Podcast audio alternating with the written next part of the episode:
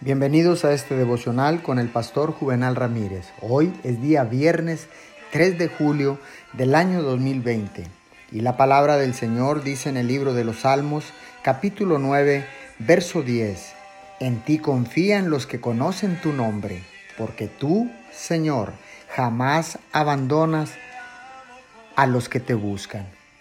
La oración persistente es el movimiento sincero e interior del corazón hacia Dios.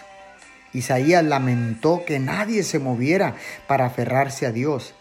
En su época, las personas oraban bastante, pero era una oración indiferente y farisaica. No había movimientos poderosos que movieran las almas para que buscaran a Dios. No había muestras de energías santificadas dirigidas a alcanzar a Dios. No había energía para conseguir de Él los tesoros de su gracia. Las oraciones sin fuerza no tienen poder para vencer dificultades, obtener resultados o ganar victorias completas. Padre, oramos en este día y te pedimos que nuestras oraciones tengan la suficiente fuerza Quiero que las oraciones sean un movimiento interior que fluye de mi corazón hacia ti para que seas glorificado por ellas. Te lo pedimos todo esto en el nombre de Jesús.